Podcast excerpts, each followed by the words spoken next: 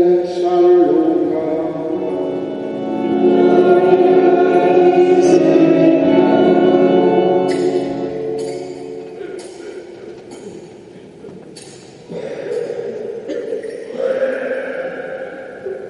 aquel tiempo el ángel gabriel fue enviado por dios a una ciudad de galilea llamada nazaret a una virgen desposada con un hombre llamado josé de la estirpe de David. La virgen se llamaba María. El ángel entrando en su presencia dijo, Alégrate llena de gracia, el Señor está contigo. Ella se turbó ante estas palabras y se preguntaba qué saludo era aquel. El ángel le dijo, no temas María, porque has encontrado gracia ante Dios. Concebirás en tu vientre y darás a luz un hijo y le pondrás por nombre Jesús. Será grande, se llamará Hijo del Altísimo. El Señor Dios le dará el trono de David su padre. Reinará sobre la casa de Jacob para siempre y su reino no tendrá fin. Y María dijo al ángel, ¿cómo será eso? Pues no conozco a varón. El ángel le contestó, el Espíritu Santo vendrá sobre ti y la fuerza del Altísimo te cubrirá con su sombra. Por eso el santo que va a nacer se llamará Hijo de Dios. Ahí tienes a tu pariente Isabel, que a pesar de su vejez ha concebido un hijo y ya está de seis meses la que llamaban estéril, porque para Dios nada hay imposible. María contestó, aquí está la esclava del Señor, hágase en mí según tu palabra. Y la dejó el ángel. Palabra del Señor.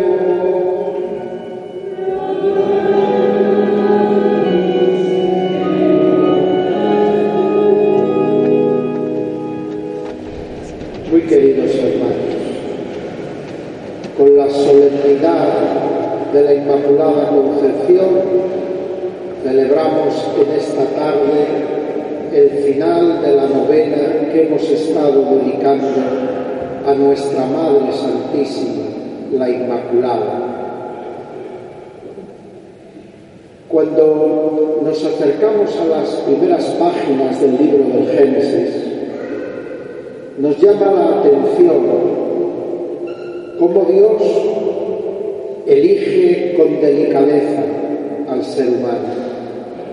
Entre todas las criaturas pone en él una atención particular desde el momento en que lo crea. En el capítulo primero del Génesis, Dios hace consejo para crear al hombre. Ha ido creando todo a través de su palabra, ha ido viendo que todo era bueno. Pero al llegar el momento de crear al ser humano, Dios dice, hagamos al hombre, No es simplemente un, y dijo Dios, y fue hecho, sino hagamos. Y en el capítulo segundo del libro del Génesis se nos presenta de esa manera antropomórfica, es decir, imitando el obrar humano, a un Dios como si fuera alfarero, que del barro de la tierra modela un precioso muñequito que es Adán, y al que da vida, alentando sobre su frente, sobre su rostro, su aliento vital. Dios crea de esta manera al ser humano. Y parece imposible cuando en el capítulo tercero del mismo libro del Génesis vemos a este hombre que le da la espalda a Dios. Había Dios concedido a Adán una ayuda semejante a él. Le había hecho quedar dormido y de su costilla, de su costal, había sacado carne para formar a Eva. Y Adán se había llenado de alegría al ver que ahora sí que tenía una igual. Esta sí que es carne de mi carne, hueso de mis huesos. La llamaré varón, es decir, de mi misma dignidad y naturaleza. Una compañera para la vida. Y tanto Adán como Eva, invitados a compartir con Dios la intimidad en el jardín del Edén. Y a pesar de todo, un capítulo más adelante nos quedamos sobrecogidos al ver cómo Adán y Eva dan la espalda a Dios, desconfían de Él. Se dejan seducir por la serpiente que les hace ver a Dios como su enemigo. ¿Cómo es posible? El hombre y la mujer parecen borrachos de una soberbia que nos sorprende. Quieren ser como Dios sin Dios. Quieren gozar de todos los bienes que, Dios les ha dado sin Dios. Son como aquel hijo pródigo de la parábola que nos presentó Jesús, que pidió al Padre su parte de la herencia y se quiso ir a disfrutarla a un país muy lejano. Quería los bienes de su padre, pero sin su padre.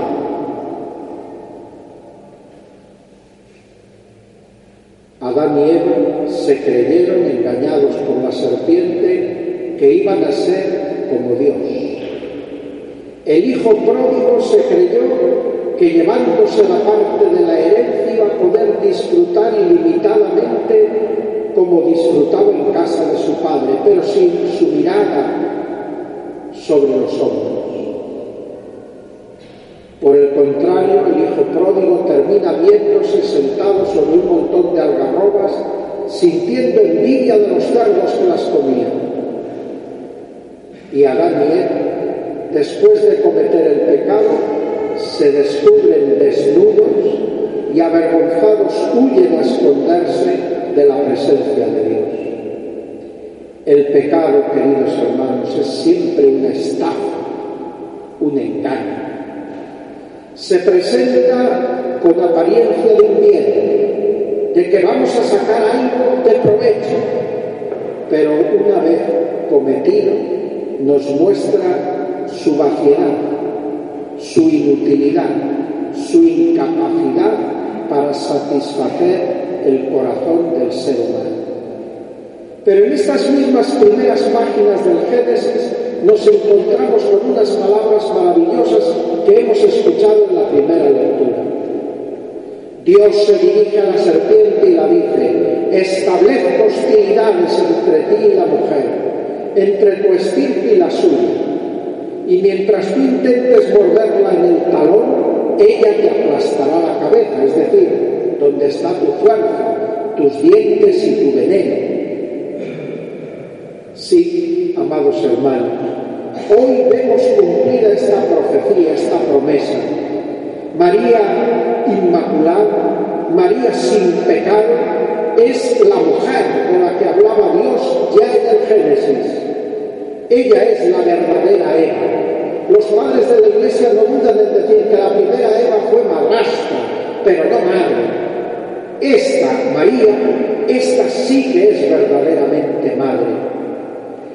Ahora Dios devuelve las cosas a su estado primitivo anterior al pecado. Más aún, las lleva a la plenitud que él había pensado desde aquel primer momento anterior al pecado si el pecado había ensombrecido la vida del hombre y había privado de la luz de sus ojos, que es la amistad de Dios, ahora no solamente le devolvía la amistad, sino que lo quería y le anunciaba que iba a ser hijo de Dios. Lo que quiso robar, Dios se lo quiere dar como regalo. Lo que quiso gozar sin el Padre, ahora el Padre se lo quiere dar en un abrazo de amor el misterio de la historia de la salvación nos deja sorprendidos. Si de Adán dormido modeló Dios a Eva, y Adán y Eva, instigados por la serpiente, primero Eva y luego Adán pecaron, ahora Dios quiere deshacer este nudo este nudo que oprime el corazón de los hombres y les priva de la esperanza. Y lo hace recorriendo el camino a la inversa, como se deshacen los nudos.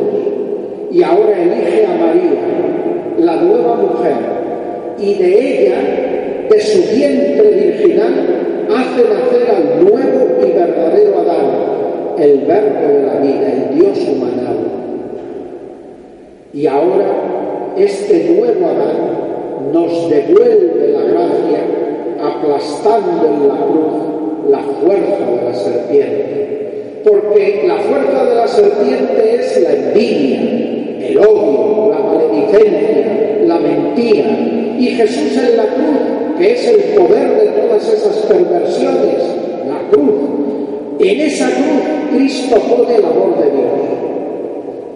Y llenando la cruz de amor de Dios, destilando más y más amor contra más era la fuerza del pecado, anegó el pecado hasta limpiar completamente la mancha de las culpas de los hombres. Es más, no solo dejó aquello limpio, lo consagró. Y fruto de ese amor somos nosotros. Y el modelo de nuestro destino final son Jesús y María, el santo que va a nacer y la Virgen Inmaculada que lo va a luz. Queridos hermanos, que esta celebración nos permita gozar contemplando los proyectos del amor de Dios y que llene nuestro corazón de santa esperanza y que nos invite con mucha fuerza a dar un paso decidido a hacer de nuestra vida una vida más cristiana, más unida a Dios, escuchando su palabra y buscando realizarla en nuestra vida. He aquí la esclava del. Hágase en mí según tu palabra. Que este sea el argumento de nuestra vida. Que esta palabra de esperanza resuene en nuestro corazón cada día. Que ante cada tentación proclamemos el auxilio divino, diciendo, quiero Señor hacer y cumplir tu palabra. Soy tu servidor, tu servidora, y quiero vivir unido a ti.